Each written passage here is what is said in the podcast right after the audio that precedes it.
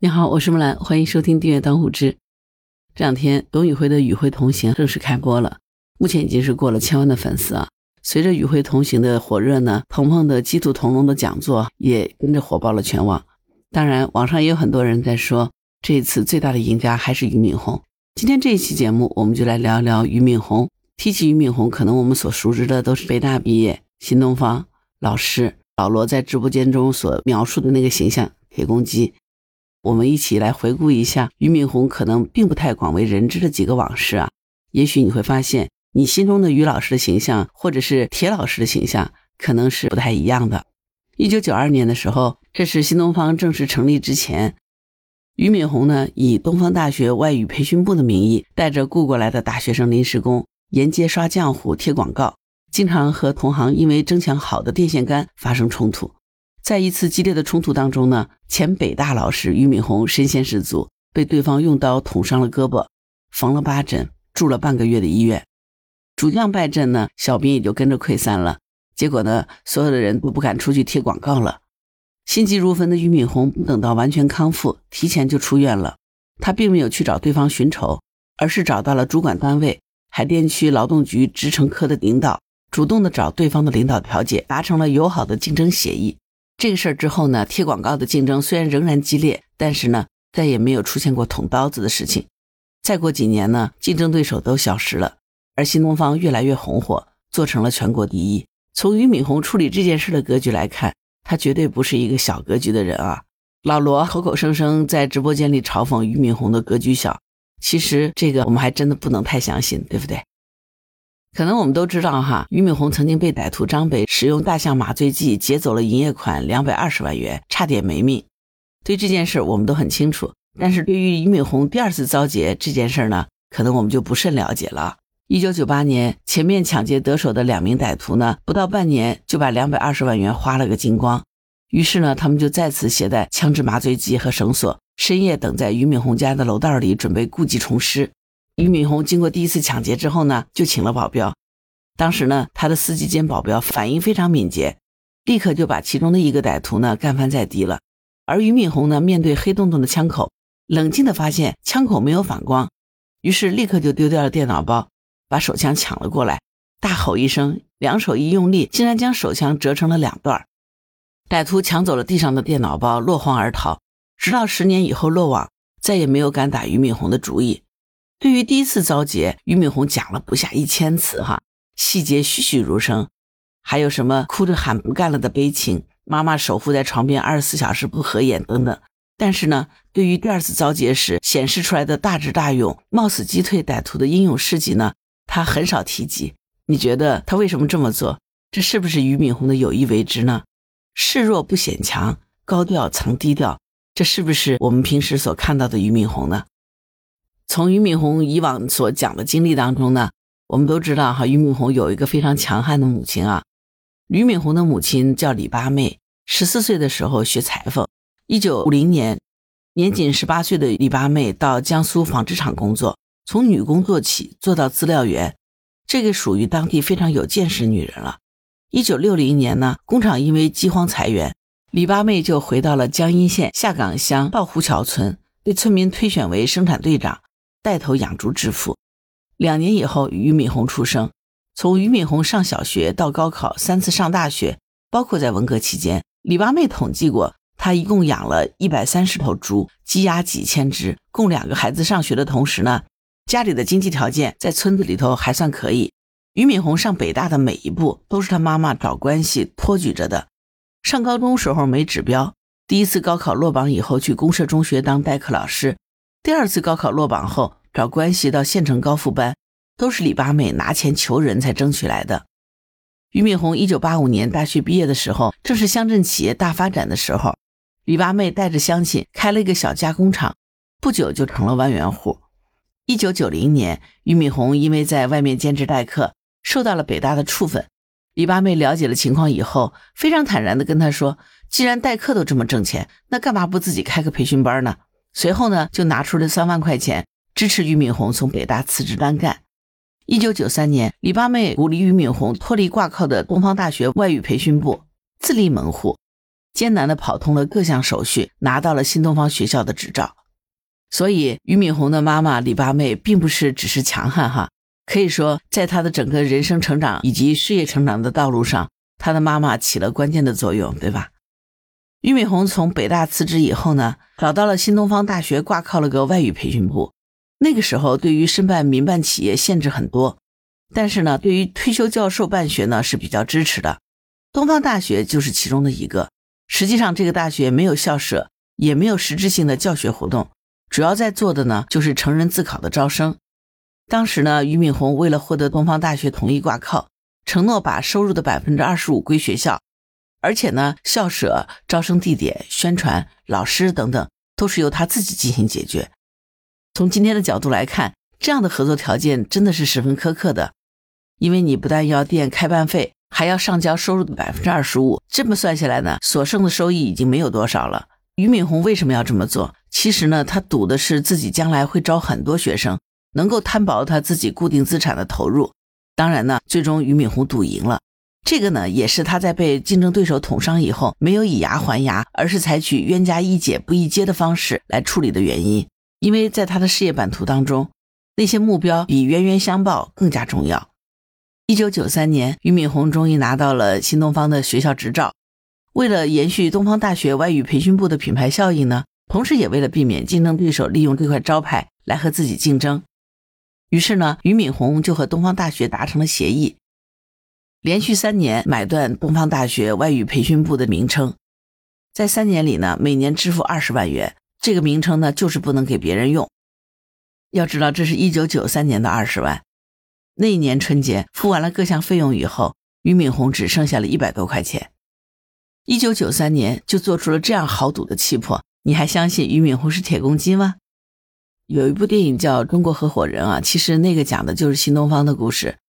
在新东方早期创业里面呢，可能大家听到的都是拎着浆糊桶刷小广告，但是你真的觉得俞敏洪就是凭这个打下的这么大的江山，那可能是大的误会啊！刷广告辛苦，费时费力，招生的效果一般，而且呢还和竞争对手直接冲突。在挨了一刀之后，躺在医院里想了半个月，俞敏洪终于想清楚了解决之道，那就是扬长避短。出院以后呢，俞敏洪就把招生广告的内容换成了免费讲座。再一次贴在了各大校园，租了一个小教室，只能坐四十个人，心里就盘算着，如果能够来上十个人，那就是成功了。结果没想到呢，当天晚上六点钟讲座开始之前，教室内外已经聚集了五百多个人。俞敏洪不得不把讲座转移到了学校的操场上，在黑暗当中慷慨激昂地讲了两个多小时，怎么准备考试，怎么出国，知识干货再加上幽默的风格，让学生听得很解渴，听得也很过瘾。报名自然就是水到渠成了。由此呢，俞敏洪就解锁了英语培训的流量密码。在短时间内呢，他进行了几十场免费讲座，同时呢，又进一步拓展了免费班、免费录制磁带等一系列的免费活动。凭借着高质量的教学和服务，学生们很快就坐满了教室。这个就带给了他脱离挂靠、自立门户的勇气。此后呢，新东方就一直保持着免费讲座这一个流量武器。随着时代的变迁，在内涵和形式上也进行着演变。这些聚焦着成长励志主题的“梦想之旅”全国巡回公益讲座，影响了一代代大中学生，为新东方低成本的扩张立下了汗马功劳。二零一七年，在蔚来汽车 ES 八的发布会上，李斌的妻子、前央视主持人王艺之在那场盛大的直播当中采访了三个投资人，得罪了三个。被业界嘲笑哈，说她是最没有情商的老板娘。在这三个采访片段当中，王一之称呼张泽天叫小天，结果被小天的微笑怼得死死的。但是呢，张泽天的视频热度实在是太高了，所以呢，俞敏洪接受采访的这个视频就被人忽视了。当时呢，王一之凑上来就问哈，说我可以叫你老于吗？俞敏洪看到王一之在金主爸爸面前都没有摆正位置，无可奈何的回答说可以，反正我已经够。结果还没说完就被王一之打断了，俞敏洪这个脸色就不是太好了。他说了一番话，他说：“因为我也是未来的投资人，所以呢，我就告诉李斌，我说我要是投了这个钱，你不让我赚钱的话，能把你给弄死。”后来他说：“一定让你赚钱。”这样霸气十足、坚定怒怼不识相的王一之，毫不客气地维持他自己金主爸爸应该有的地位和姿态。俞敏洪真的是那个被老罗反复提及的没有原则的老好人吗？二零二一年，俞敏洪五十九岁的时候，突如其来的双减政策导致整个教培行业全军覆没了。新东方花了将近两百个亿，无条件的退还了几十万家庭的学员学费，支付了六万名员工的遣散费。之后呢，又将各分校将近八万套价值五千万的桌椅全部捐献给了乡村地区的孩子们。俞敏洪的这个举动呢，赢得了全社会的一致好评和尊重，守住了自己的担当和体面。就冲着这份坚守。慈悲和心怀天下，俞敏洪传统知识分子的形象就被强化了。这个呢，也为新东方转型直播带货打下了坚实的民意基础，对吧？这次双减政策似乎是新东方遭遇的一个重大打击，但实际上，二零零三年北京非典期间，新东方的遭遇要比这次双减还要凶险。当时呢，申请退费的家长从一楼排到了四楼，那个时候的新东方还没有上市。每年的利润啊都被分得干干净净，也没有什么积累。无奈之下呢，俞敏洪个人借了两千万外债，才算摆平了这件事儿。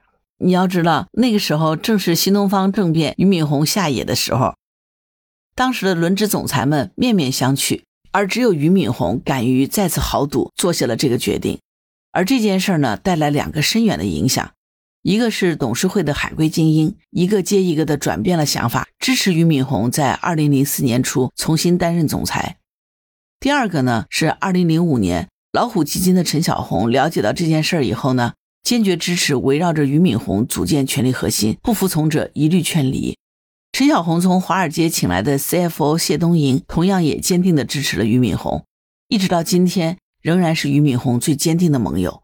俞敏洪在后来的采访中曾经说过：“新东方，我有一个规矩，如果新东方倒闭了，必须能够做到两件事儿：第一，所有学生的费用；第二，所有老师和员工的工资，新东方不欠人一分钱。”所以从这些事情上，你就可以看出来哈，作为俞敏洪，他绝对不是一个铁老实哈，他也绝对不是一个没有格局的人。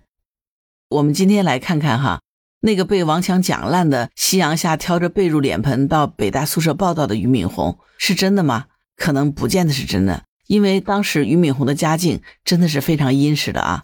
而徐小平一本正经的说俞敏洪大学四年连年倒数第一，这个肯定也不是真的，因为实际的情况是俞敏洪大学读了五年，因为当中有一年他生病了，所以他大学读了五年。毕业以后能够留校任教，你觉得北大会特意挑一个倒数第一的人来留校任教吗？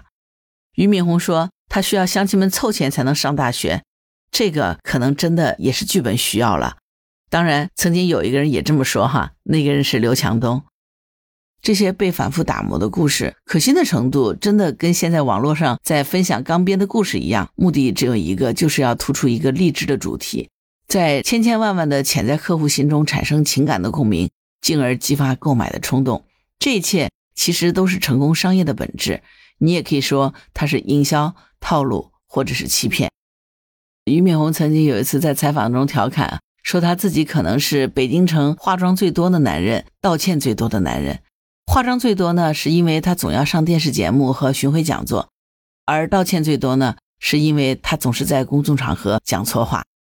但是那化妆的面容下，也许是藏着很多副不同的面容，而那些讲错的话，也许可能大多都是事先安排好的。所以，与其说俞敏洪是个商人，不如说在骨子里他更像是一个传统的文人，对传统道义的坚守和执着，兼济天下的胸怀和坚韧。穷则独善其身，达则兼济天下的文人情怀。而达则兼济天下，就意味着独善其身会成为俞敏洪心中难以企及的梦想。二零一一年十二月份的时候，俞敏洪曾经在接受央视王丽芬的专访时说：“新东方早晚会没有的。”他最喜欢的归宿是到庙里去，因为他认为每个人的一辈子该受的苦是恒定的。财富和名声虽然让物质生活更容易，但所受的痛苦一点都不会减少。他自己也经常遗憾不能性之所至，自由自在的过平凡人的生活。所以我们才看到他在和董宇辉对话的时候，经常会提起宇辉，我们一起去走世界，我们一起去读更多的书。这个可能就是老于内心更大的一个向往。好了，关于俞敏洪，你是一个什么样的印象呢？欢迎在评论区留言。如果你喜欢木兰的节目，欢迎订阅、点赞、转发帮虎之，谢谢您的支持。当然，如果你喜欢木兰，也欢迎你加入木兰之家听友会，请到那个人人都能发布朋友圈的绿色平台，输入木兰的全拼下划线七八九就可以找到我了。好啦，今天就到这儿，我是木兰，拜拜。